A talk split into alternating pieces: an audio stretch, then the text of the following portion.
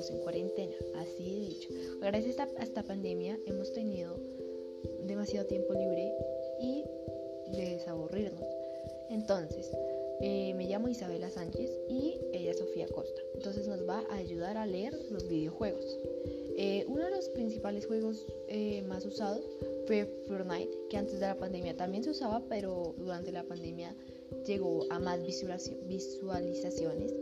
El segundo fue Garena Free Fire. Ese también antes de la pandemia tuvo una gran visualización, pero pues gracias a la pandemia, del aburrimiento, eh, mucha gente lo empezó a jugar. Em, también eh, empezamos con Minecraft y Roblox. Ese fue uno de los últimos y ya, eso es todo.